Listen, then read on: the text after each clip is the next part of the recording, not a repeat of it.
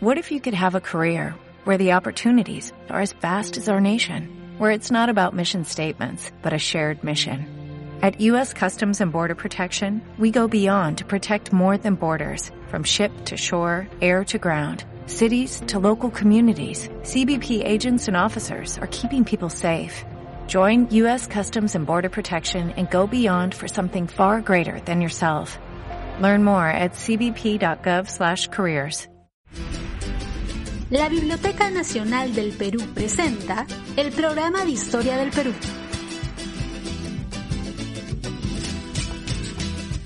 Muy buenas noches, mi nombre es Jonathan Mejía y es un honor y un gusto dirigirme a ustedes en nombre de la Biblioteca Nacional del Perú. Les doy la bienvenida a esta cuarta sesión del programa de Historia del Perú, un ciclo de charlas magistrales cuya finalidad es ofrecer a la ciudadanía un espacio para la reflexión sobre los procesos y acontecimientos que han marcado el devenir de nuestro país. Nos es grato presentar en esta oportunidad a la historiadora Ivette Arias Cuba, doctora en Historia por el Centro de Estudios Históricos del Colegio de México, magíster en Género, Sexualidad y Políticas Públicas por la Universidad Nacional Mayor de San Marcos y licenciada en Historia por la misma Casa de Estudios. Entre sus áreas de investigación destacan los temas de historia eclesiástica, historia religiosa, historia económica, social y de género. Asimismo, ha realizado investigaciones para el Ministerio de Relaciones Exteriores y es autora de textos en el campo de las ciencias sociales. Actualmente, integra el equipo que elabora el guion museográfico del Museo Nacional de Arqueología, Antropología e Historia del Perú. En esta ocasión, la doctora nos acompañará con su ponencia titulada La peronidad santificada en un contexto globalizado, la devoción de Santa Rosa de Santa María en las Indias y en el orbe católico 1668-1737. Bueno, sin más preámbulos, le cedemos el pase. Adelante, doctora. Muy buenas noches a todas y todos. Realmente me siento bastante contenta en participar en este programa de Historia del Perú que está proponiendo la Biblioteca Nacional con el fin de eh, ahondar y complejizar esta visión que todos los peruanos y las peruanas tenemos sobre nuestro pasado. A veces creemos que es muy blanco y negro y en realidad es mucho más complejo. Somos parte de toda una serie de acontecimientos, procesos que ha dado lugar a lo que somos hoy en día. Es más, si hablamos de identidad peruana, el asunto se complejiza. ¿Por qué me dirán ustedes? Y es que hay que darle un preliminar a el tema de hoy día. Y es que, por ejemplo, tenemos una identidad local, tenemos una identidad regional y tenemos una identidad eh, nacional. Entonces, en ese sentido, también existía ese tipo de identidades en el funcionamiento de eh, este periodo, que es la época virreinal, y que además también está muy impregnado de eh, algunos prejuicios que no nos dejan ser, o sea, como que decimos somos indígenas españoles y en realidad somos una cuestión bien compleja, ¿no? Eh, en ese sentido, eh, es importante ahondar entonces en el conocimiento de la historia virreinal para verla como un antecedente muy interesante, o más, más que antecedente, un referente en el cual estamos eh, realmente más imbuidos de lo que asimilamos, ¿no? Por otro lado, también lo que quisiera de una vez señalar es que y el periodo en el cual se está centrando esta investigación o disertación responde a la tesis doctoral que he realizado y que en realidad eh, mi idea en la tesis doctoral eh, era comparar eh, las ciudades de Lima y las ciudades de México entre el siglo XVII y XVIII, pero al mismo tiempo, por momentos, hay como una mirada global, que es lo que hoy día quería como eh, profundizar, ¿no? Bueno, dicho esto, entonces eh, procedo a algunos puntos más y aquí otros puntos importantes que hay que tener en cuenta en cuanto al contexto. La historia virreinal tiene sentidos distintos a los de hoy en día. ¿Por qué? Porque actualmente tenemos un funcionamiento institucional distinto a ese momento. ¿A qué me estoy refiriendo? Por ejemplo, eh, dice ahí, mentalidad providencial explicaba el funcionamiento del mundo, es decir, todo lo que sucedía para ese tiempo grandemente se va a explicar a partir de la providencia, de la voluntad de Dios. Y no solamente es eso, sino que también los reyes y la nobleza, recuerden que ahora ya no vivimos así, ahora estamos en un sistema republicano, ¿no? Pero en ese tiempo, la nobleza y los reyes van a eh, justificar su poder en la voluntad de Dios también. Entonces, de ahí la importancia de la cristianización en los reinos eh, de la monarquía hispana. Y ahorita voy a pasar a eso, ¿no? Entonces, recordemos que por eso una de las principales justificaciones de la eh, evangelización de eh, la conquista española en estos territorios es justamente la cristianización, la evangelización, por esa implicancia de la providencia divina, o sea, que está metida, que está eh, explicándonos todo el mundo. Ahora, dicho esto, otro punto importante que hay que tomar, ustedes me dirán, pero Santa Rosa sí efectivamente fue importante, pero ¿por qué tan importante? Y aquí es otro punto, ¿no? Para darle un paralelo a lo de hoy en día, podríamos señalar que para nosotros, para los jóvenes sobre todo, ¿no? Los chicos de 20 años, de, sí, de 10 a, 25 años, ¿no? Eh, el sentido de héroe eh, tiene una lógica eh, muy distinta a la de ese tiempo. Hoy en día nuestros héroes son los del cine, este, son cantantes, son actores, etcétera, etcétera. En ese tiempo, para la época virreinal, los héroes eran los santos. yo vuelvo a decir, entiendo que esto sea llamativo porque ya no vivimos así. Definitivamente lo que sí se ha mantenido, ¿no? Ha sido obviamente las creencias, las estructuras mentales y obviamente hay población católica en nuestro país que es bastante devota y, por ejemplo, sigue a Santa Rosa, San Martín, etcétera, etcétera, ¿no? Entonces, eh, no obstante, vuelvo a decir, para la época virreinal, los santos eran héroes, eran héroes y entonces las personas querían parecerse a ellos y hacían diversas oraciones, penitencias, ¿no? ayunos, etcétera, etcétera, porque querían parecerse a ellos. ¿Por qué querían parecerse a ellos? Porque los santos conseguían eh, entrar al reino de Dios. Recuerden nuevamente toda la lógica providencialista, ¿no? Entonces, como querían entrar al reino de Dios, eh, tenían que acercarse a ellos. ¿Y eh, por qué? Porque estos señores, los santos, día a día, a partir de sus penitencias, oraciones, ¿no? Van a ganarse ese pedacito de cielo y en un momento, eh, pues cuando ya mueran, van a ingresar y como ven en la imagen, están viendo varios santos, ¿no? Rodeados como de eh, un orden interesante. A eso, digamos, gráficamente se lo ha descrito como la ciudad de Dios, quien, por ejemplo, San Agustín para este, la antigüedad hablaba de eso, ¿no? De que la ciudad de Dios era la ciudad en donde vivía la divinidad y estaba rodeado de los ángeles, de la Sagrada Familia, de los santos, ¿no? Etcétera. Entonces, ese era como eh, tu mayor, eh, digamos, deseo en el mundo para ese tiempo, ¿no? Eh, vuelvo a decir, tenemos que abrir un poquito más la mente porque si no, este, no, no, no podemos comparar lo de hoy. Entonces, en ese sentido, los héroes eh, como santos tienen a Santa Rosa un ejemplo bien interesante sobre cómo una santa limeña, ¿no? Se convierte en una santa con devotos en todo el mundo, ¿no? Ok, sigamos. Aquí algunos importantes hitos sobre esta mujer. Recordemos, ¿no? Que su nombre real no fue Santa Rosa, sino fue Isabel Flores de Oliva. Isabel Flores de Oliva fue una criolla, efectivamente, pero es una criolla pobre. Es una criolla que no perteneció a la nobleza, es una criolla que tuvo que vivir de sus manos y eso en realidad para la nobleza era una gran afrenta porque la nobleza tenía que vivir de sus rentas. En cambio, Santa Rosa, como era pobre, tenía que ayudar a sus papás, que también eran mayores, con sus manos haciendo bordados, etcétera, etcétera. Entonces, ella no perteneció a la élite, al grupo más poderoso, sino más bien perteneció a un grupo intermedio. Por otra parte, también hay que señalar, aunque ustedes muchas veces la han visto vestida de monja, no obstante, ella fue una terciaria. ¿Eso qué significa? Un hermano, es decir, alguien que dedica su, vida a Dios, pero no vive en un monasterio, simplemente se reúne, digamos, eh, determinados días a la semana con un conjunto de hermanas y oran y, hacen, digamos, este tipo de vida religiosa, pero no viven juntas. Entonces, eh, por tanto, no tienen una identidad institucional muy fuerte. Entonces ella en realidad, vuelvo a decir, fue tercera, no fue monja dominica, fue terciaria de la orden de los predicadores, ¿no?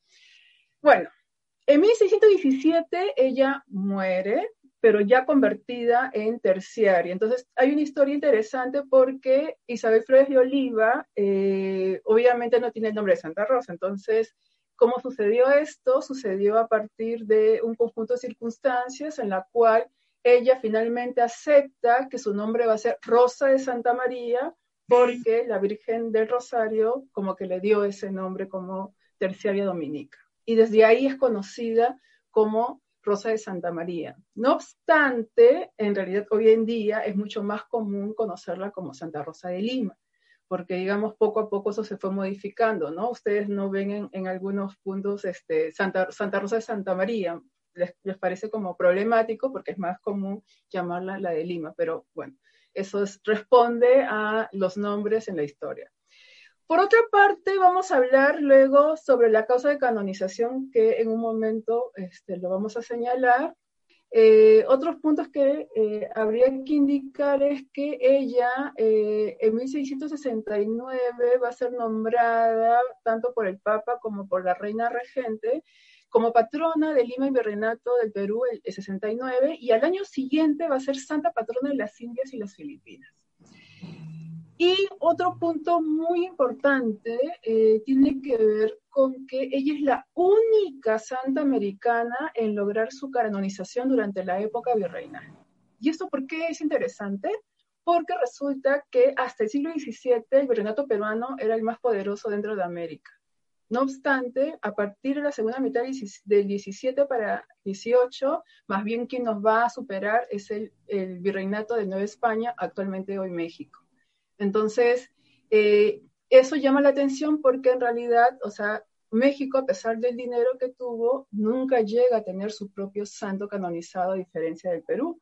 Perú, además, no solamente tenemos a Santa Rosa, también tenemos a San Francisco Solano, este, tenemos a Torrillo Mogrovejo, entonces, eh, eso llama mucho la atención eh, y hasta ahora los historiadores todavía seguimos como debatiendo sobre por qué fue tan rápida esta beatificación y esta canonización.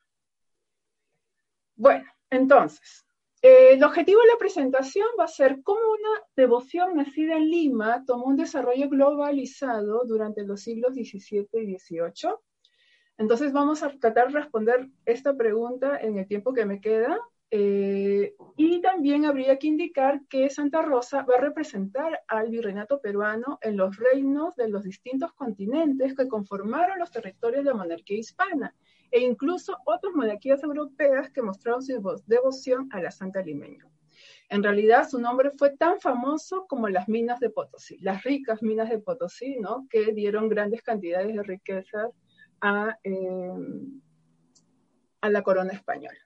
Entonces, aquí les he puesto un mapa eh, de la máxima expansión que alcanzó la monarquía hispana, con el fin de que se den una idea, entonces, por dónde pudo eh, difundirse la devoción de Santa Rosa.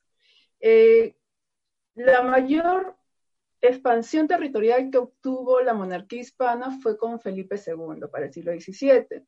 No obstante, miren en todos los continentes donde tuvo eh, presencia la monarquía hispana.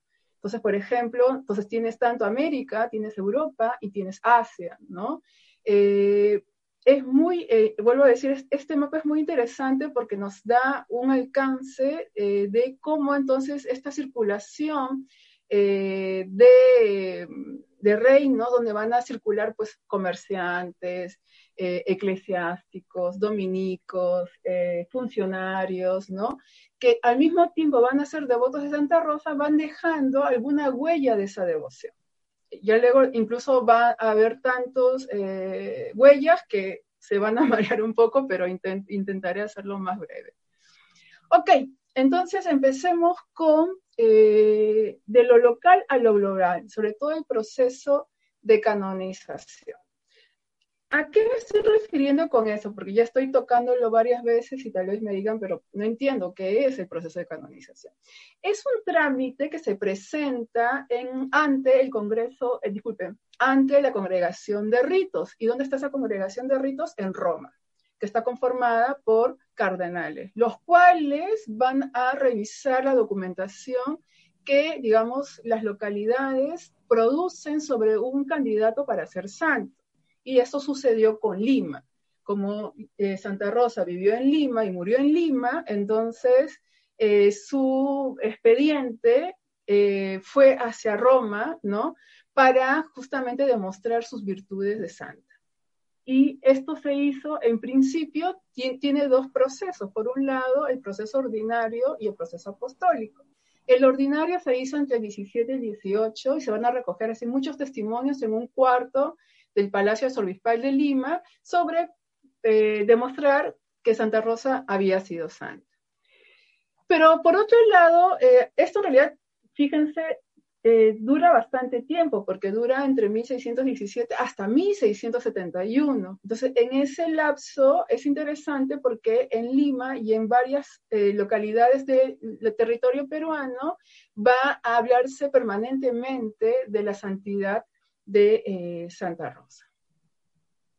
Entonces, como les decía, como esto es un proceso largo, eh, se van produciendo varios intentos, varios esfuerzos por demostrar que Santa Rosa era santa. Entonces, eh, por ejemplo, ¿no? se escriben geografías. ¿Qué es una geografía? La geografía es una historia de la vida de un santo. Entonces se van a producir una cantidad de geografías importantes para, de alguna forma, señalar la santidad de esta mujer, ¿no? Eh, siglo XIX, y luego hay el segundo proceso que les había comentado, que es el proceso apostólico, eh, es entre 1630 al 32, y nuevamente se escribe otra geografía, y como se dan cuenta también son a partir de frailes, es decir, las historias de vidas son escritas por frailes, y en este caso dominicos, porque Santa Rosa estaba vinculada a la orden de los predicadores, a la orden dominica.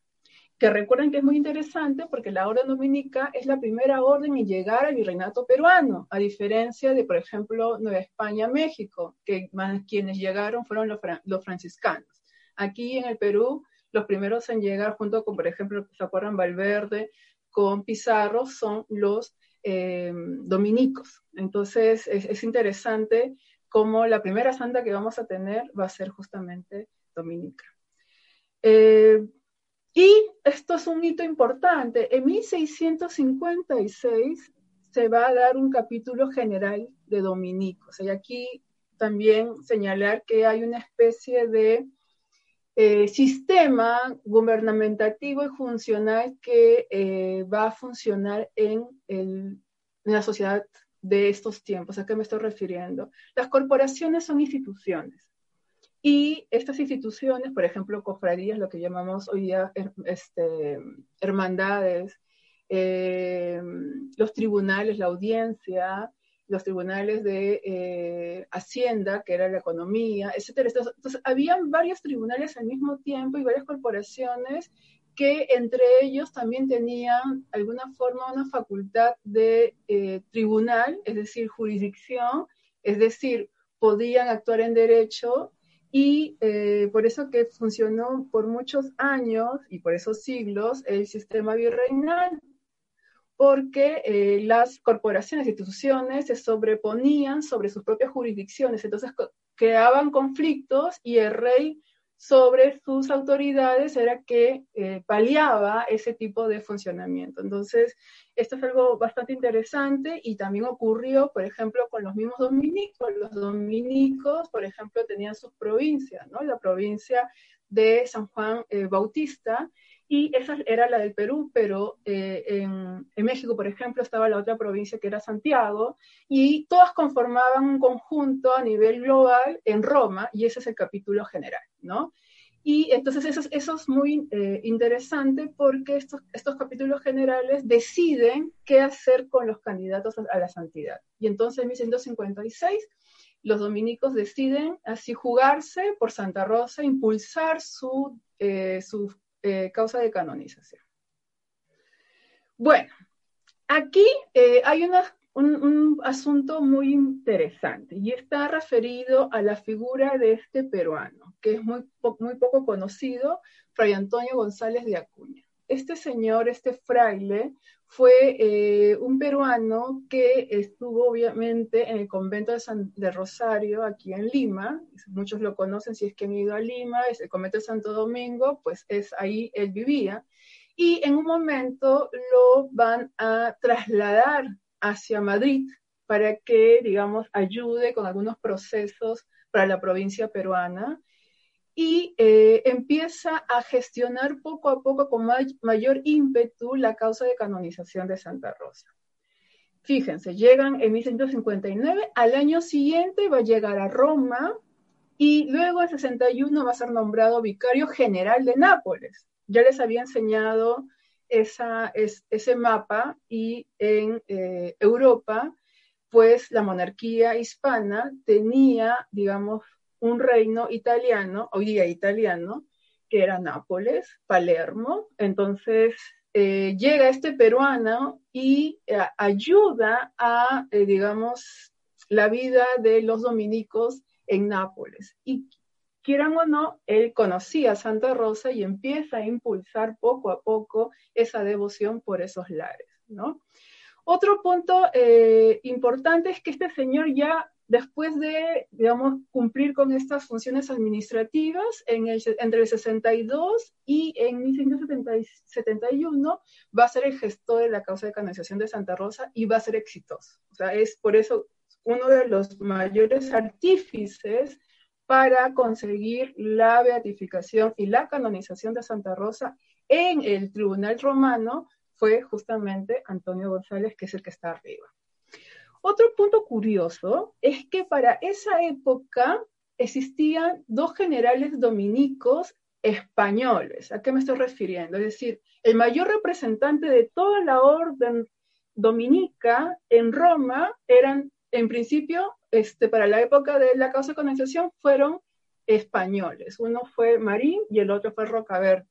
Y los dos dieron su apoyo a la causa de canonización de Santa Rosa. Pero no solamente eso, después de ello, cuando ya fue canonización Santa Rosa, el siguiente, eh, disculpe, el, siguiente general dominico va a ser un nuevo hispano, un mexicano de la zona de Querétaro.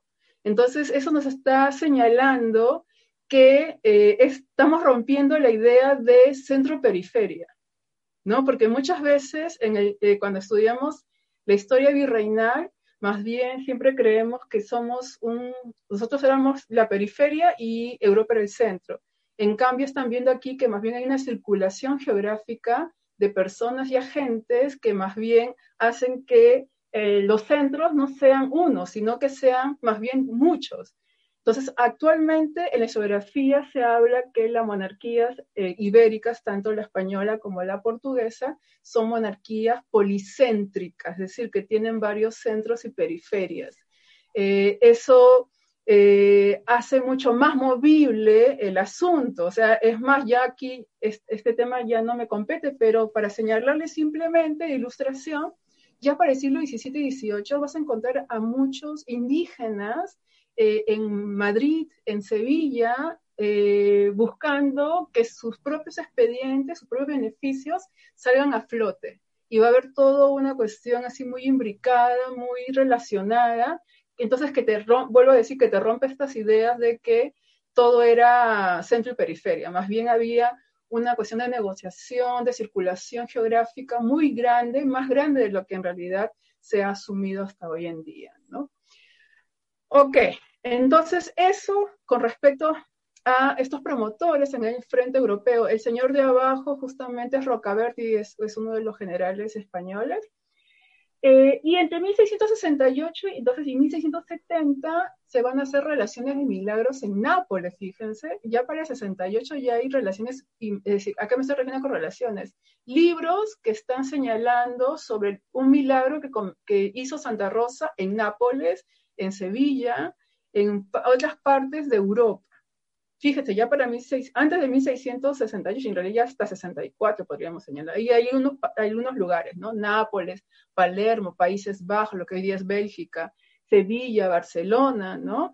Y otra cosa muy curiosa, además de los libros que se van a escribir tanto para los milagros y como por la vida de Santa Rosa, así como para demostrar que ella era santa, eh, está la injerencia de eh, polvos. Entonces es lo que hoy día, por ejemplo. Ahora que estamos en el COVID, ustedes han visto que este, medicina occidental versus medicina natural, ¿no? Y hay gente que, digamos, toma mucho eucalipto, etcétera, etcétera. Entonces, reinos de Polonia, Lituania, Bielorrusia, Ucrania, Letonia, Estonia, Kaliningrado, para celebrar la fiesta de Santa Rosa. O sea, fíjense ustedes, el la devoción de esta santa superó la monarquía hispana, es decir, entra a otras eh, monarquías eh, europeas, y ustedes miran por qué. Es que recuerden que todavía en Europa hay un asunto que en América todavía no, no digamos, no tenemos tan constante. ¿A qué me estoy refiriendo? Al protestantismo. ¿Se acuerdan? En el siglo, siglo XVI hay una gran división dentro de la Iglesia Católica, ¿no? Los católicos y los protestantes. Y dentro de los protestantes van a haber una gran variedad, ¿no? Los calvinistas, luteristas, etcétera, etcétera.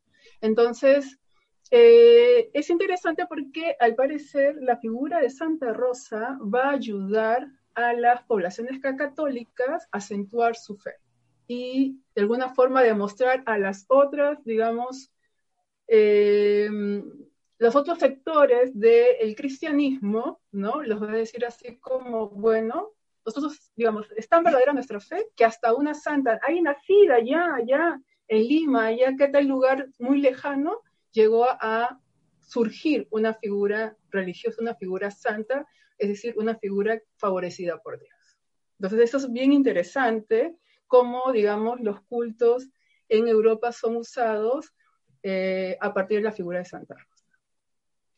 Es más, o sea, ¿qué lugar más todavía lejano al catolicismo que justamente Inglaterra, ¿no? En Inglaterra con la iglesia anglicana, ¿no? Ustedes saben que pues hay una separación fuerte, pero resulta que en el 69 está esta reina consorte, que era de Portugal, Catalina, que pide al Papa conceder permiso en su capilla, que estaba en Londres, ¿no? Para que ella pueda rezarle a Santa Rosa y obtener una indulgencia.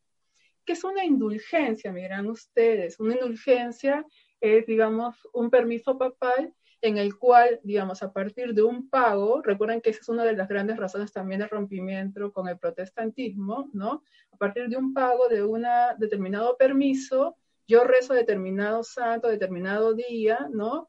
Y a cambio de eso hago ¿no? mis, mis penas, mis, mis ayunos, mis oraciones, y a cambio de eso se supone que me dan una determinada cantidad de eh, tiempo fuera del purgatorio o del infierno, ¿no? Más tarde del purgatorio, ¿no? Del purgatorio. Entonces, eh, esto obviamente es muy, actualmente sería muy de debate, pero pues en ese tiempo era una costumbre, ¿no? Pero es interesante entonces cómo esta eh, reina que vivía en el centro del eh, protestantismo va a pedir que eh, le den una indulgencia para trazar la Santa Rosa, nada más ni nada menos. Otro punto interesante dentro de este culto ya globalizado, ahora regresando a la parte americana que también en la historiografía se llama indiana. ¿Y por qué se llama indiana? Porque son las Indias occidentales, ¿no? Recuerden que eh, en el momento de Cristóbal Colón pensó que estaba yendo hacia las Indias y entonces por eso que al final se separó las Indias occidentales y las Indias orientales. Las occidentales, América, y las eh, orientales, la India, Asia. Eh, entonces nosotros también usamos en geografía el término, en vez de americano, indiano. Entonces, para por si acaso por ahí están algunas palabras, ya saben a qué me estoy refiriendo. Bueno, resulta también que dentro de ese conjunto de eh, centros y periferias, eh, las autoridades locales, ¿no? Van a eh, negociar con las órdenes del rey. ¿A qué me estoy refiriendo? Puede llegar una cédula que era como una orden real, ¿no? A, digamos, Lima, a Huamanga, a Cusco, pero las autoridades, la audiencia sobre todo, en el caso limeño, ¿no? Eh, es el que va a decidir si esa orden se acata o no. Se respeta, o sea, hay, momentos que decir, yo respeto esta ley, pero no la acato, no la cumplo. ¿no? Y esto sucedió en 1600, ¿se acuerdan que dijimos que Santa Rosa había sido declarada como santa patrona en 1670? Y recién en 1673, en la Ciudad de México, se va a celebrar el patronato de Santa Rosa sobre las Indias. es decir, ahí hubo una negociación, ¿no? Eh, entonces, esta es una de las partes muy interesantes con respecto al análisis de las localidades, ¿no? Es decir, no es que la devoción haya sido así continua, sino que hubo procesos de fricciones, de negociaciones, porque claro, también México estaba muy interesado en tener sus propios santos, y entonces, eh, y su propio santo, ¿cómo se llamaba? Y el que estaban ellos así súper intensos en, defender era Felipe de Jesús, que en realidad fue el primer beato de América para el siglo XVI, pero no logró su canonización. Santa Rosa lo superó. Entonces, eh, México eh, tiene una relación bien interesante con Santa Rosa porque quiere seguir las estrategias de los limeños y los peruanos para haber logrado esa causa de canonización, pero al mismo tiempo quieren, o sea, que San, que San Felipe de Jesús sea declarado su, eh, su santo, ¿no? Disculpe, este, declarado, claro, su, santo canonizado.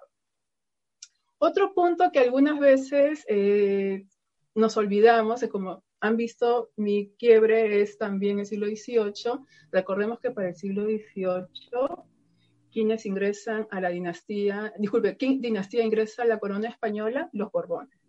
Y es distinta porque antes eran la dinastía austríaca que tiene todo un pensamiento muy providencialista, muy interesante, que además incluso se enraiza, se relaciona con el Sacro Imperio Germánico. Eh, en cambio, los Borbones son de Francia y tienen cuestiones mucho más utilitarias.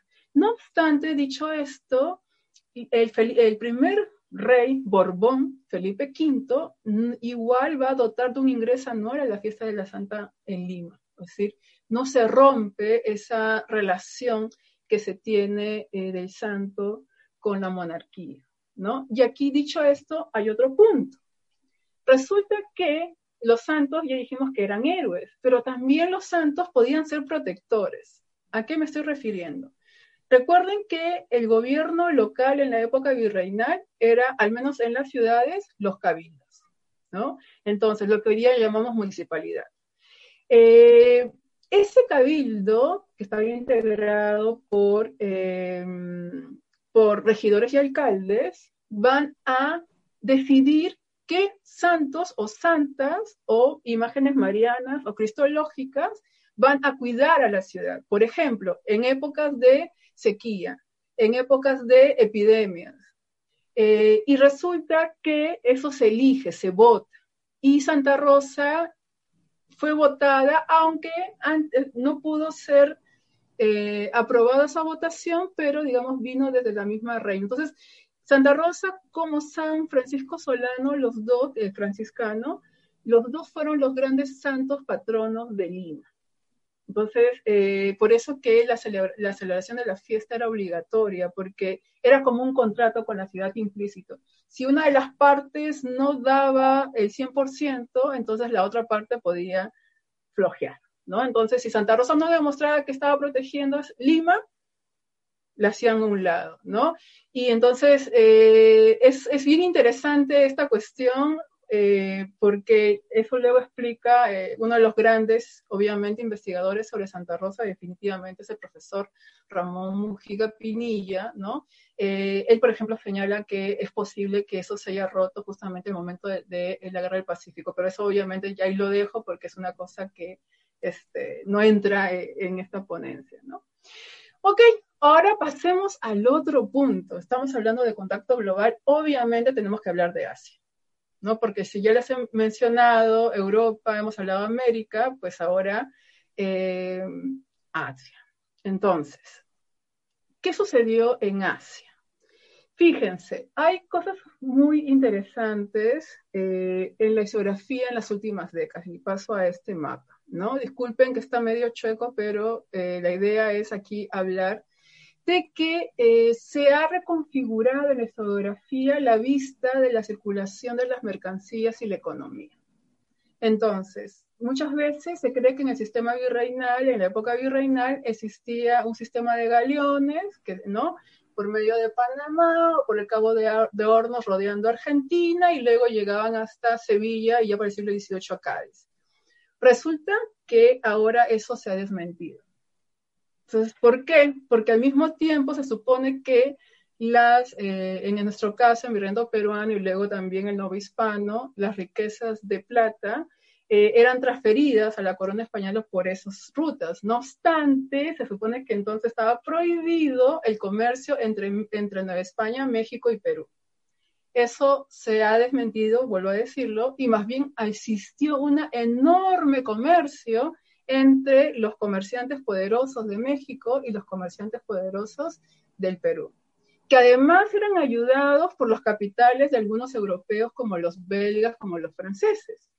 Y para el siglo XVII, esa plata que se sacaba de Potosí o de Nueva España, en realidad muchas veces no iban a la corona española, sino a dónde iba? Iba hacia Asia.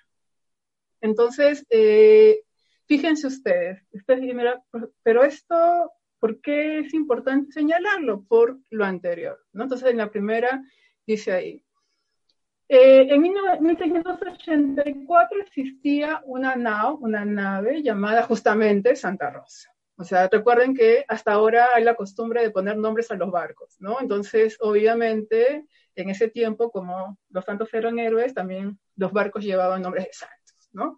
Entonces, una se llamaba Santa Rosa y estaba administrada por el general, eh, se me acá, se me, disculpe,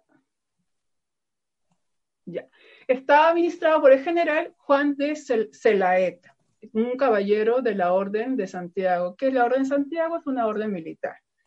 Entonces, este barco navegaba del puerto de Huatulco, ustedes verán dónde es Huatulco, es México, Oaxaca, a las Filipinas y viceversa, porque estaba ahí el galeón de, eh, Malila, es decir, salían de Huatulco y llegaban a Manila en Filipinas.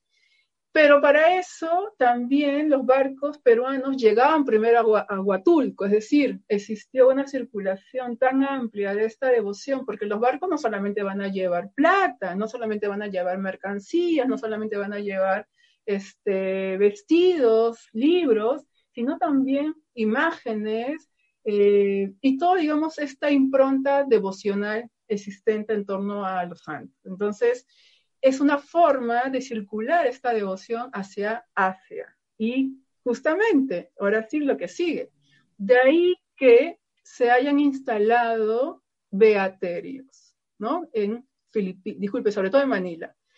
Eh, ¿Qué, es un beaterio? Es, un conjunto de mujeres que se reúnen como la misma Santa Rosa, ¿no? Se reunían eh, para orar y eh, entonces establecieron, en este caso, tres intentos. En 1680 se funda el Beaterio de Santa Catalina de Siena. Recuerden que Santa Catalina de Siena fue la maestra espiritual de Santa Rosa, es decir, Santa Rosa se inspiró en la espiritualidad de esta italiana, de esta santa italiana, para imitarla y conseguir su propia santidad.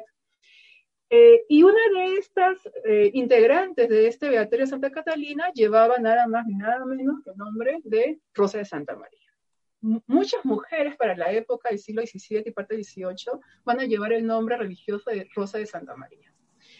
Luego, en 1750 se funda un Beaterio Santa Rosa de Lima en Manila también. Y eh, aquí más bien va a ser una madre fundadora española quien va a eh, sobre todo dedicarse a educar a las niñas nativas, ¿no? Recuerden, Filipinas obviamente hay bastante también población nativa. eh, y se va a llegar incluso a convertir en un colegio en 1674 y va a durar hasta 1866. Y en 1778, una familia poderosa, los Tuazón, van a intentar fundar un monasterio bajo la vocación de la santa para chinas mestizas, ¿no? Eh, no obstante, no van a lograrlo. Entonces, aquí también quisiera rebarcar, porque ya no lo voy a hacer más adelante, que van a existir entonces eh, beaterios y hasta monasterios con la vocación de Santa Rosa, ¿no? Nosotros conocemos aquí en Lima, hay en Arequipa, ¿no? También sabemos que hay en Guatemala, hay en Puebla, entonces se fundaron, eh, eh, sí, primero fueron beaterios y luego ya se convirtieron en monasterios, o sea, donde vivían las monjas ya institucionalmente, con el nombre de Santa Rosa. Y, y que la van a seguir a Santa Rosa como un modelo espiritual.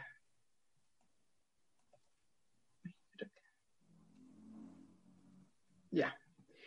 Ok, entonces para terminar este punto, eh, entonces vamos a decir que del culto local al global, digamos, la causa de canonización va a permitir una universalización.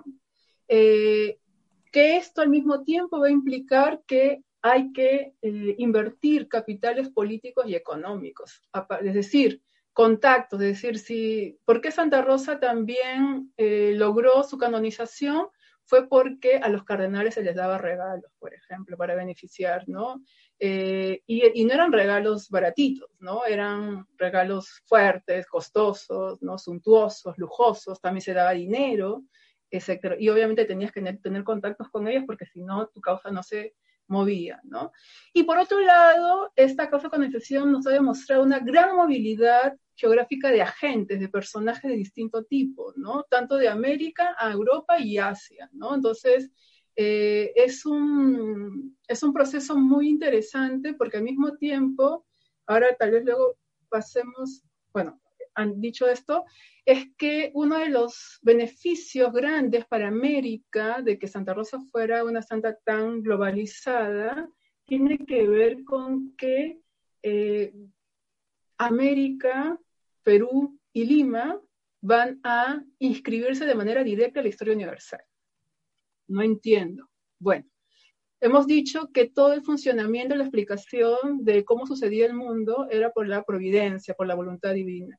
Y el hecho de que surgiera un fruto santo en América, en Perú, en Lima, significaba que Dios daba el pase libre a que eh, estas poblaciones que vivían en estos territorios ahora formaran parte legítima de la historia universal.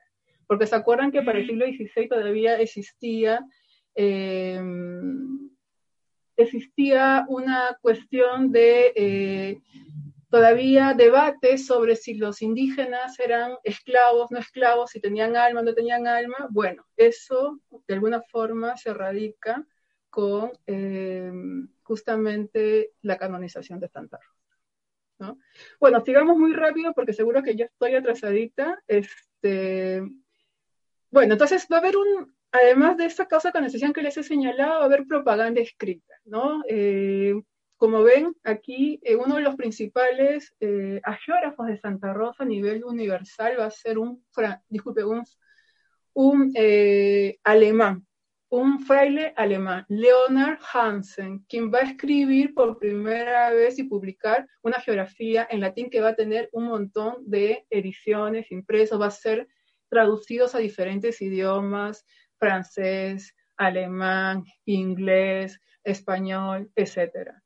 Eh, incluso también se va a eh, concentrar muchas veces en eh, hacer nuevas geografías en otras partes de Europa, como ven aquí, el 65, Nápoles, por ejemplo, o Serafino Bertalini, que también tuvo su propia geografía. Entonces aquí nada más les pongo algunas portadas de estas geografías, ¿no?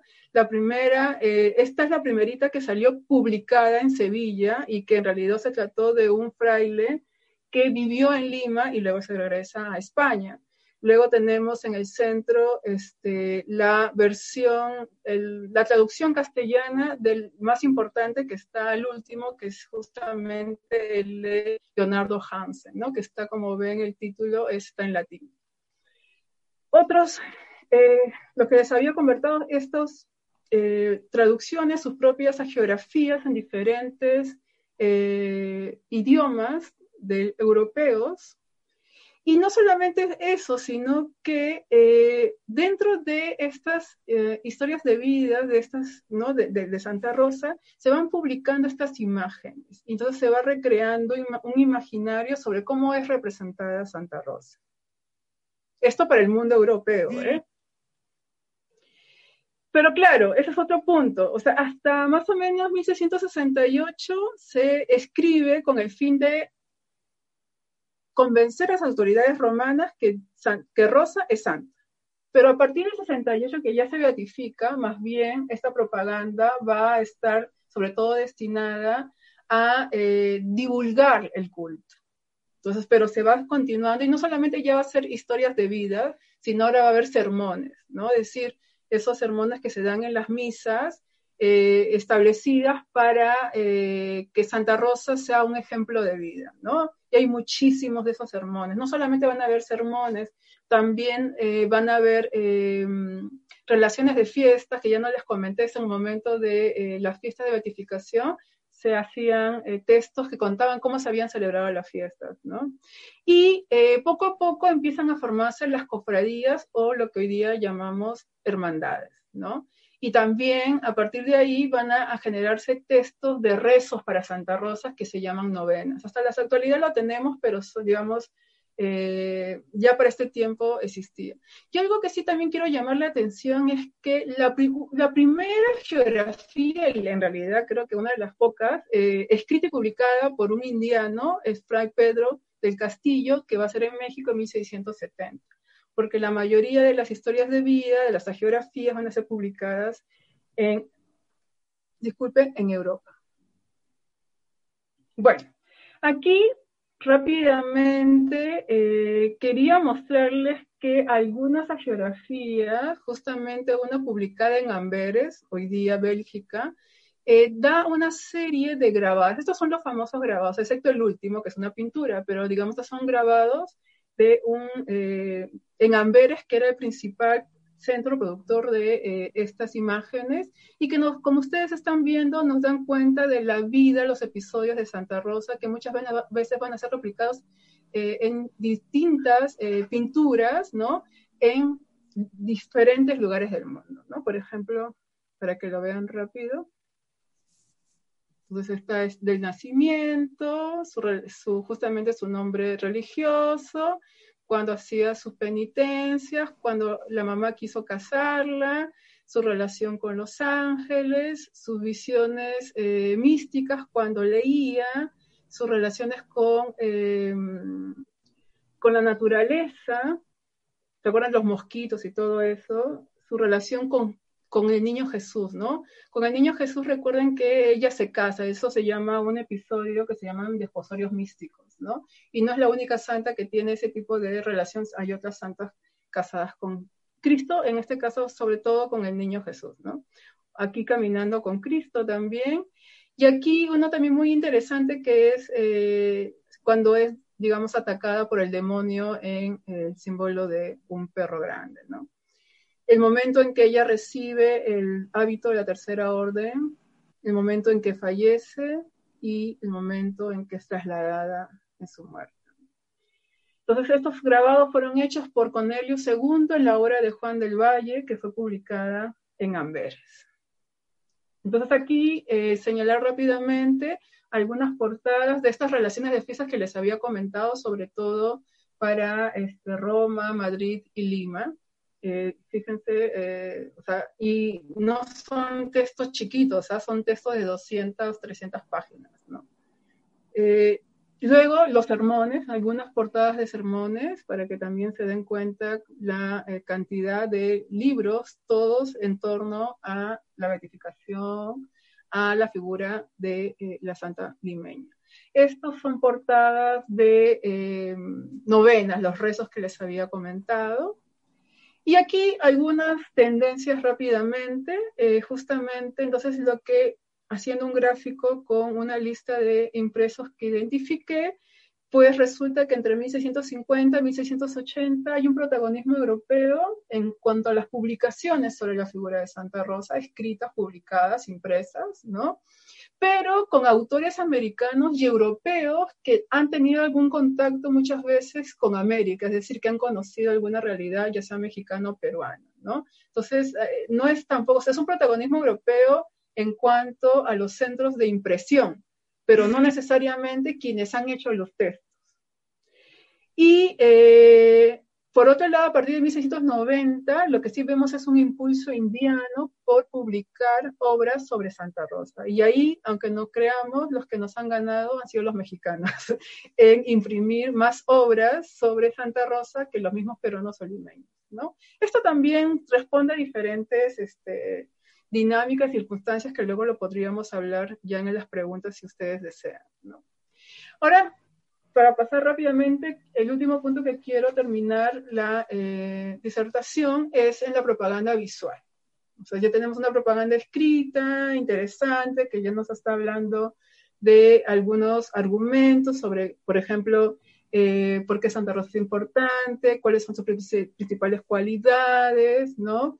Eh, cómo se convierte en santa, cómo se, cómo se convierte en santa para poderla eh, seguir y, e imitar, ¿no? Y ahora más bien lo visual, ¿no?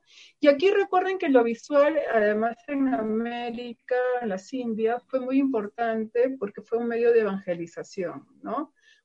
Porque nos contrastaban con otras lenguas nativas, entonces, para mediar esa desconexión lingüística, lo que se usaron muchas veces fueron las imágenes, porque era como más comprensible. Y obviamente eso no faltó en la, divulgación de la devoción de Santa Rosa. Entonces, ustedes como limeños o peruanos muchas veces rápidamente identifican a estas tres figuras, ¿no? O sea, ustedes ven eso y dicen, ah, esta es Santa Rosa. La primera, supuestamente Modoro, eh, que, la, que según la tradición la dibuja eh, ya estando muerta, ¿no? Eh, pero el grabado del medio es muy interesante y, y, la verdad falta un muy buen estudio porque resulta que es un grabado que puede ser, no digo que lo sea, pero me parece que puede ser un grabado originado desde Lima y que fue luego llevado eh, de alguna forma, algunos al menos elementos hacia Roma, Amberes, ¿no? O sea, ayudado con un grabador de, Amberes, porque este grabado está dentro del expediente en latín del proceso ordinario. Es decir, ya para 1619 ya existía este grabado.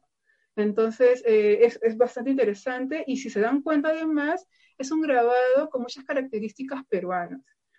Los que o las que han visto fuera de Perú a Santa Rosa, muy pocas veces van a verla representada como un ancla, por ejemplo. Eso es algo muy de aquí. Eh, y además, si ustedes se fijan en el grabado, esa ancla tiene en su base una ciudad, ya sé que no se puede ver más grande, pero resulta que en esa ciudad arriba tiene tres estrellitas, disculpe, tres coronas. ¿Y se acuerdan cómo se llamaba Lima en tiempo virreinal? Se llamaba la ciudad de los reyes, ¿no? Por los tres reyes magos. Entonces, resulta que es la ciudad de Lima y ahí hay una cuestión muy interesante que está vinculada con eh, Santa Rosa como un áncora de esperanza y Santa Rosa como la protectora de Lima. Entonces, y este es el grabado y al lado tienen una pintura.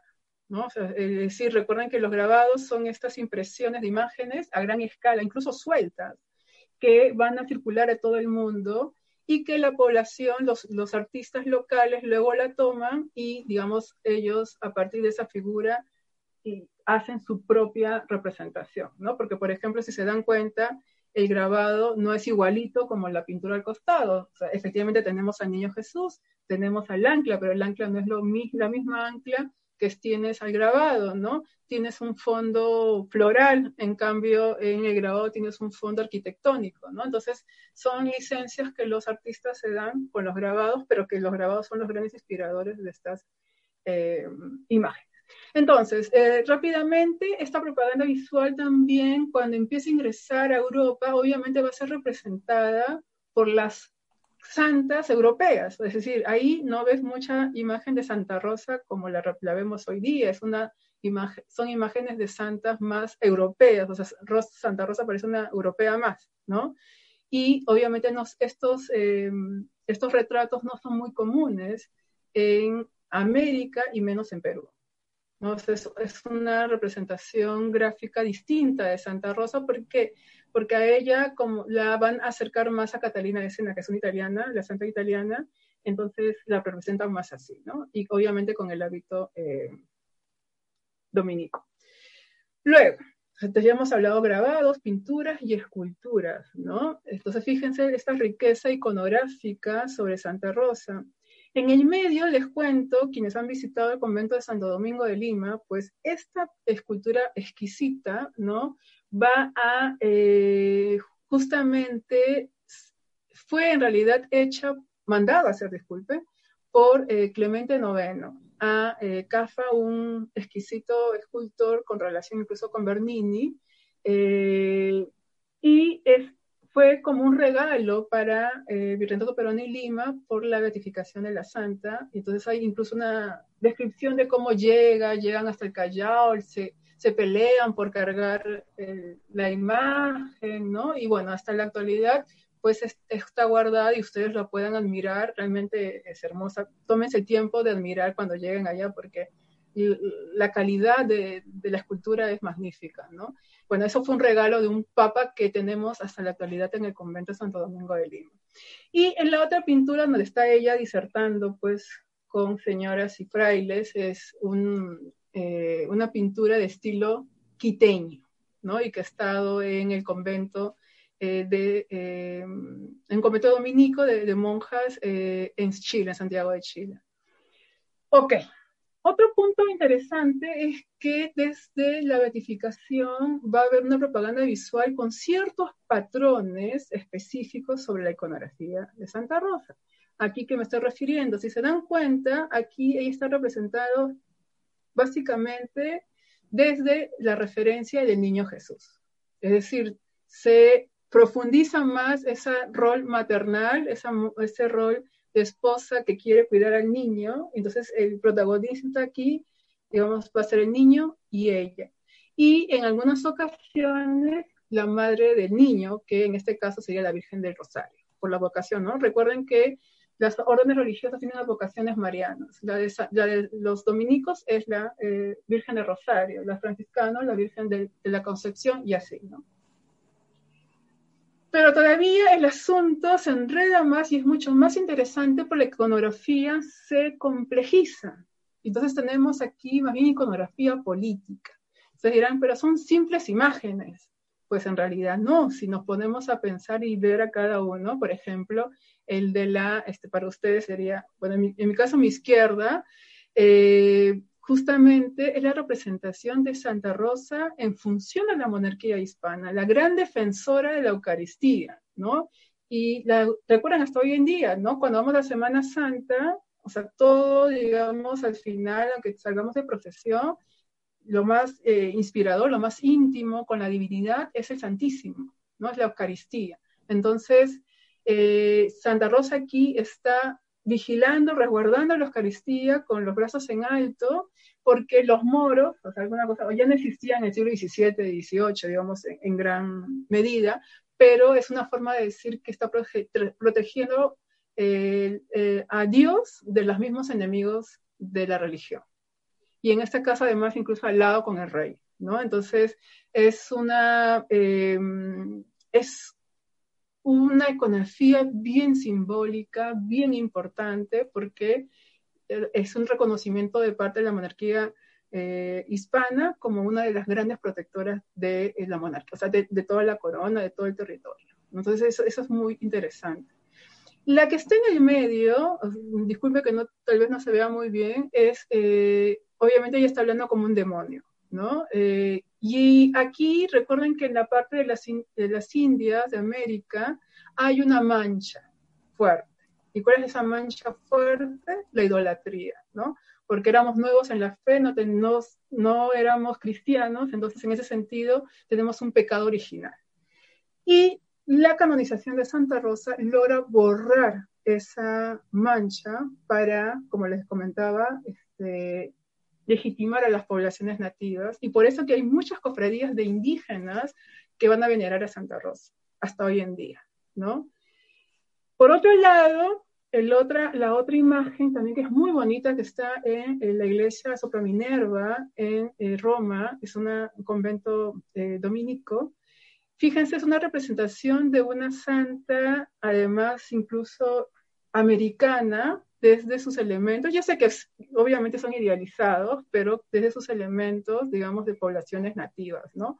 Afros, indígenas, ¿no? Que nos está hablando de que ella está amparando, o sea, ella fue la madre espiritual de todos ellos y ella es la que va a, terminar de convertir a estas poblaciones nuevas en el cristianismo en verdaderos cristianos, ¿no? Al punto que luego, si por ejemplo dialogamos con la historiografía actual, los indios quieren tener sus propios santos, ¿no? Entonces, por ejemplo, Nicolás de Ayllón eh, va a ser uno de los que eh, se va a tratar de em, gestionar su proceso de canonización.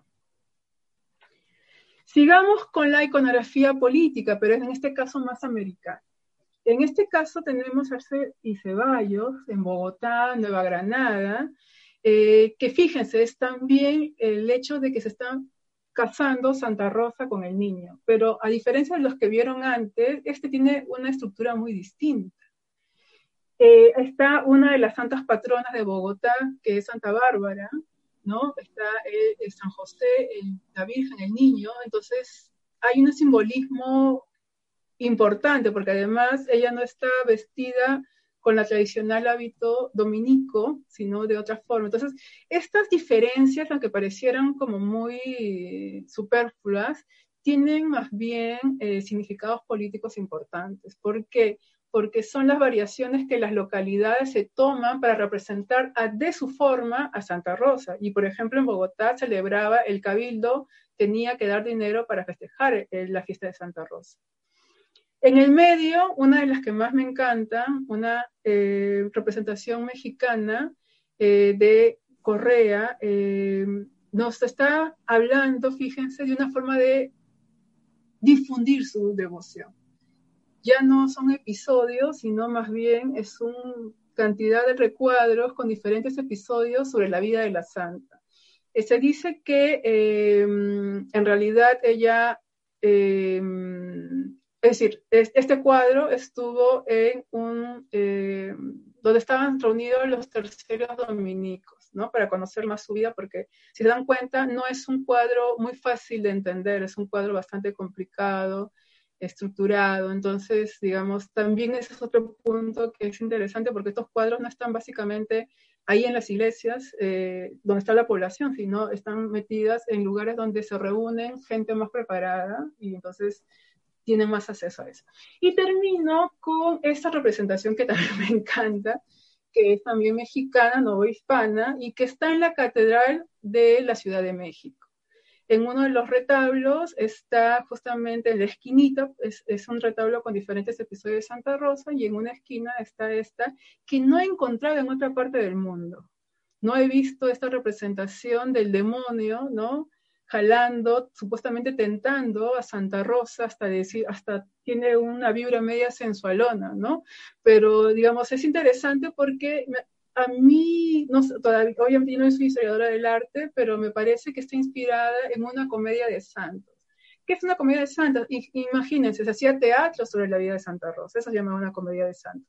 Entonces, una de ellas, Moreto, em, eh, escribe una en Madrid y eh, habla sobre justamente esas tensiones fuertes de la tentación del demonio con respecto a Santa Rosa y creo que eso inspiró esta pintura, ¿no? Entonces hay recreaciones, son, o sea, no solamente es que se fijen en los grabados, sino que estamos viendo que las localidades, los pintores, los artistas, los dominicos, eh, las élites, ¿no? Crean eh, iconografías nuevas, iconografías políticas para dimensionar eh, cómo esta devoción eh, les es eh, recargada, cómo ellos lo están sintiendo, cómo se posicionan, ¿no? Eso, es muy interesante. Entonces, en, digamos, grandes líneas, tendríamos que hablar de la implicancia de la iconografía. Entonces, tienes capitales políticos y económicos, porque todos estos cuadros y esculturas responden a qué idea de, o sea, qué imagen de la santa quieren proyectar, pero obviamente es un, es una inversión económica, porque no son baratos muchas veces, ¿no? hay una circulación de todas estas imágenes en diferentes continentes y lo que yo hablaba de estas tradiciones locales, ¿no? Cómo las localidades, a partir de sus intereses, van a gestionar esta iconografía y los obviamente intereses las corporaciones, ¿no? Dominicos, cabildos, real audiencia, como, por ejemplo, es interesante que eh, en Lima definitivamente la devoción es en todos los sectores sociales, en todos, en todos. En cambio, en la Ciudad de México, la devoción es de la élite. La devoción de Santa Rosa es de la élite, no es de las poblaciones populares. Esas diferencias responden justamente a estas negociaciones que habíamos conversado, ¿no? Y de ahí también la cantidad y la elaboración, la complejidad de la iconografía. Entonces, ahora sí, para terminar, doy pase a mis conclusiones. La expansión del culto hacia, Rosa en el orbe católico tuvo distintas aristas. Lucha simbólica del mundo católico contra el protestantismo y la heterodoxia, ¿no? ¿Se acuerdan los herejes? El culto logró que los feligreses europeos se legitimaran ante sus rivales políticos. Luego, el catolicismo del viejo mundo tomó a Rosa como una figura extraordinaria de triunfo de la fe en tierras lejanas y salvajes. ¿no? Recuerden que en tiempos éramos muy salvajes, hasta ahora todavía nos vemos nosotros mismos. El culto en las Indias tuvo significado de orgullo y demuestra que estos territorios eran parte del mundo católico, lo que les permitía igualarse con los feligreses europeos. Los indianos ya tenían a su santa que les favorecía de manera especial por haber nacido en estos lares. Les quitaba el pecado original de ser cristianos, nuevos salvajes por las prácticas de canibalismo, recuerden en México, ¿no? los aztecas, y vivir fuera de un orden cristiano y rápidamente mostrar aquí alguna, la bibliografía que me parece básica, ya sé que es abundante, pero me parece básica para estudiar eh, Santa Rosa en estos tiempos, ¿no? Eh, hay algunos, acá hay otros, ¿no? Este, con mucho gusto luego puedo eh, pasarles esta bibliografía para que los que y las que deseen leer, profundizar con muchísimo gusto. Bueno, muchas gracias por su atención. Muchas gracias, doctora Ivette, por compartir parte de sus investigaciones con nosotros. Un tema que sin duda despierta mucho interés. A mí me llama la atención, por ejemplo, cómo entiende la colonia como un sistema de intercambio, ya no solo comerciales, sino también de creencias, intercambios religiosos, digamos, e ideas. Eh, esta monarquía policéntrica, por ejemplo, ¿no? O esta forma, o lo que usted bien ha dicho de cómo se, eh, había devoción hacia Santa Rosa en Nápoles, Amberes y ciudades alrededor del mundo. Bueno, eh, eh, vamos a pasar a las preguntas como habíamos dicho ya al inicio de la presentación, pero antes quiero comentarle pues de que su conferencia, su participación ha llamado mucho la atención en el público también, ¿no? justamente estábamos viendo que cómo las redes sociales y por el Zoom eh, hay niños, niñas, jóvenes y adultos que nos están viendo en estos momentos. Nos llegan saludos de distintos lados, ¿no? Nos llegan saludos de Chimbote, Tumbes, Cajamarca, de algunos países como Colombia, México, España, bueno, en fin. A todos y a todas les mandamos un enorme saludo y agradecemos que nos estén siguiendo en este programa de Historia del Perú. Bien, pasamos rápidamente a las preguntas. Eh, vamos a empezar con las preguntas que se dieron por la plataforma Zoom. Eh, bueno, primero Jorge Pajuelo nos pregunta, ¿la beatificación de Santa Rosa otorgó algún grado de beneficio al virreinato del Perú en desmedro de otros virreinatos? Pues en realidad sí lo, hubo porque, eh, vuelvo a decir, tiene que ver con que la importancia del virreinato peruano en las cortes de España. Eh, ¿Por qué? Porque la cuestión simbólica de la beatificación significa que ellos son casi, como le había convertido, disculpe, como había señalado, ¿no? O sea, como que se ven más o menos iguales. O sea, no es que ellos se sientan menos como americanos, porque justamente Santa Rosa les permitió ese empuje simbólico, ¿no? De, como les decía, de, estar de igual a igual.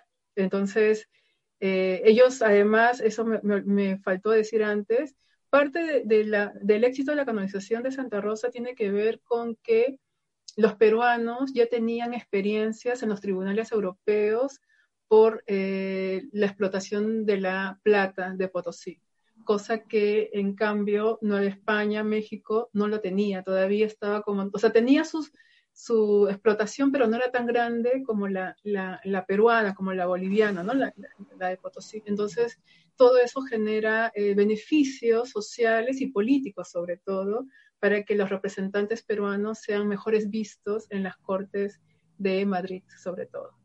Bueno, pasamos ahora a una pregunta de Facebook. Eh, Luis Sunción Yerena nos pregunta, ¿la, canonización de Santa Rosa puede ser considerada una respuesta político-religiosa para arraigar el catolicismo en el territorio conquistado?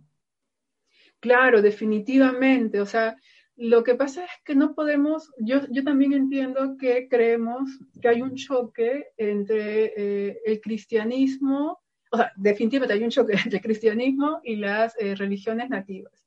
No obstante, esta, esta negociación es muy interesante porque los eh, peruanos, sobre todo, estamos muy arraigados con eh, los cultos, digamos, a las momias. Y entonces, en ese sentido, por ejemplo, en una conversación con una historiadora eh, estadounidense que vive en Santiago de Chile, Celia Cusen, me comentaba que a diferencia de los novohispanos, que digamos tienen una los aztecas tienen pues todo, y, los mayas tienen unas cuestiones mucho más, eh, ¿cómo decirlo? Más eh, espirituales, más de, fuerzas, en cambio en el caso peruano es más de tierra, es más de huacas, y por eso Santa Rosa al nacer aquí y estar aquí tiene un vínculo más directo con nosotros. Por eso que los santos locales van a tener un fuerte, una fuerte difusión, ¿no? no solamente Santa Rosa, también San Martín de Porres, el mismo San Francisco Solano, porque son cuerpos que están enterrados en la tierra y que este, de alguna forma eh, se unen, ¿no? Y entonces, por ejemplo, Luis Millones ha estudiado justamente el caso en que Santa Rosa se convierte en fiestas agrícolas y da el sentido entonces de que los indígenas se acerquen más a la figura de Santa Rosa como protectora. Bien, aquí hay otra pregunta que nos hacen del Zoom, una pregunta que me hace recordar un poco las precisiones teóricas que usted hace en su tesis de doctorado sobre las comparaciones con la Virgen Guadalupe. Bueno, Natalie Ruiz eh, nos pregunta, ¿cuál es la diferencia histórica y distancia entre años o siglos entre la Virgen de Guadalupe y Santa Rosa de Lima? Muchas gracias. En realidad está, es también la historia de la Virgen Guadalupe es fascinante. En realidad mi primer intento era cruzar la devoción de Santa Rosa con la de Guadalupe no obstante, nunca iba a terminar en cinco años, entonces decidí quedarme con eh, Santa Rosa. Pues en realidad son más o menos paralelos, eh, más o menos en realidad se supondría, según la tradición, según la tradición, porque eso no está demostrado historiográficamente, que Guadalupe fue muy temprana. No obstante, eh, durante el siglo XVII va a haber varios, llaman ellos evangelios guadalupanos, es decir, libros en que se demuestran las eh, apariciones de, Guadalupe en el, monte, en el Tepeyac, ¿no? Eh, y también al mismo momento es el proceso en que Santa Rosa está surgiendo. Entonces, ¿por qué, es, ¿por qué en el siglo XVII se unen ambos empujes? Y esa es una parte que no les he comentado. En la historiografía, últimamente se habla que entre 1650 a 1750 es la edad de oro de América. Es el momento en que los poblaciones americanas fueron más autónomos y que por tanto tuvieron, incluso recuerden en el caso peruano, el nacionalismo inca, eh, digamos, las élites nativas van a eh, producir mucha eh, literatura, mucha artesanía indígena como, como su orgullo, ¿no? Entonces, es, no solamente es, es, un importante momento para los españoles criollos, o sea, ya desarraigámonos con eso, sino para todos los, digamos, al menos para los sectores también indígenas de élite, ¿no? Eh, y creo que justamente es en el momento en que eh, ellas, eh, tanto Guadalupe como Santa Rosa, ya empiezan a lograr un importante auge en las devociones. Ahora, el punto también es que recuerden que Guadalupe es, es una imagen mariana que no puede ser comparada con Santa Rosa, que fue una mujer, ¿no? De carne y hueso. Sin embargo, los, eh, los mexicanos se quedaron, fueron muy, mm, dieron, tuvieron muchos cultos marianos y Guadalupe quedó eh, como su santa patrona en 1737, por eso que hice el corte ahí, ¿no? Porque a partir de 1737 la devoción de Guadalupe es bastante importante, hegemónica en México y ya no hay forma de compararlo con Santa Rosa en México. Bueno, tenemos una pregunta más del Zoom eh, de Yulisa Arcote. Ella nos pregunta, ¿existen otros ejemplos de santos que hayan trascendido en países de Latinoamérica como Santa Rosa de Lima?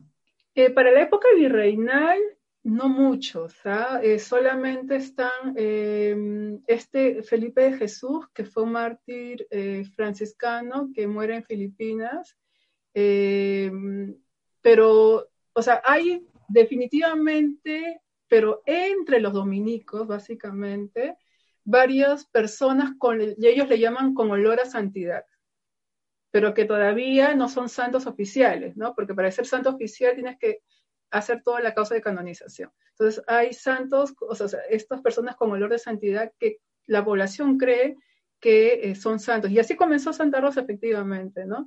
Entonces, varios, eh, los santos van a ser proclamados por, lo popular, digamos, en ciertas ciudades, pero algunos van a eh, desaparecer, muchísimos van a desaparecer en realidad, y pocos eh, no. Pero no como no es oficial, entonces es más difícil de rastrear por las fuentes que tenemos los historiadores, ¿no? Entonces, por eso que no sabemos mucho sobre la cantidad eh, de personajes que trascendió una localidad, una región, ¿no?